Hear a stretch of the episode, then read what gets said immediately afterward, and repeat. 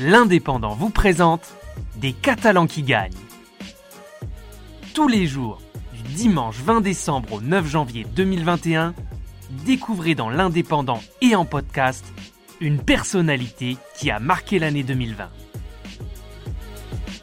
Les Catalans qui gagnent, une opération de l'Indépendant en partenariat avec la région Occitanie, le Conseil départemental des Pyrénées-Orientales et le Club de l'écho de l'Indépendant. François Capdelière, bonjour. Déjà, comment allez-vous? Ça va très bien, merci. Euh, on essaie de profiter de, ces quelques jours de repos. Alors, comment s'est passée l'année 2020 pour la, pour la cave? Alors, une année 2020, euh, comme tout le monde, très singulière. Euh, voilà, eu égard à la crise sanitaire euh, et ce que ça a pu engendrer sur, sur notre activité?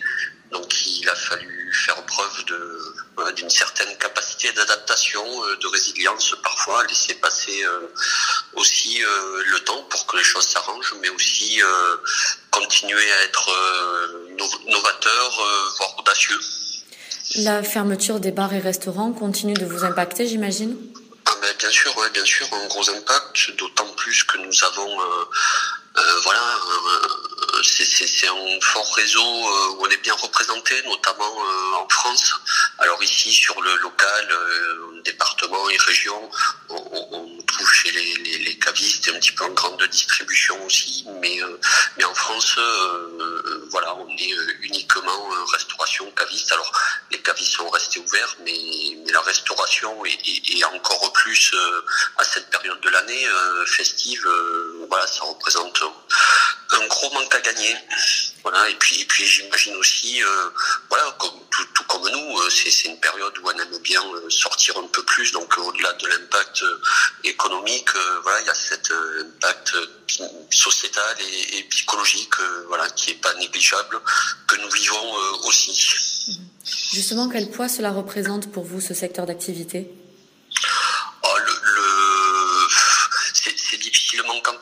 Parce que les cavistes sont restés ouverts et, euh, avec le muscat de Noël, euh, cette année, on a, on a malgré tout fait une. voilà, on a, on a eu de, jolies ventes sur le muscat de Noël. Euh, donc on, pouvait aussi se dire que, bah, que si la restauration était ouverte et dans un contexte plus serein, on aurait fait une très belle année. C'est moins de 15%. Alors on, on s'en tire pas trop mal et, c'est sûrement euh, grâce à la capacité des vignerons et, de nos salariés à rester mobilisés et à continuer à être euh, euh, voilà très très innovants et de, garder espoir comparé à certains certains collègues qui, sont à moins 30, moins 35%, nous on limite vraiment, vraiment les dégâts en, étant voilà, en dessous de, de moins de 15% de vente. Alors, dans, cette année un peu, un peu sombre, il y a quand même eu des, des zones assez joyeuses pour vous, euh, notamment euh, avec l'élection de la meilleure coopérative de France. Oui. C'est pas la première fois que vous obtenez le titre. Est-ce que vous pouvez un petit peu revenir sur cette, sur cette récompense? Alors c'est la seconde fois consécutivement qu'on est euh, récompensé au Berliner Wine Trophy, donc euh, euh, en Allemagne, la meilleure coopérative de France eu égard à la qualité de ses vins, au nombre de médailles qu'on a pu avoir, mais aussi à tout, tout l'aspect RSE et sociétal qui, peut y avoir autour d'une d'une cave coopérative.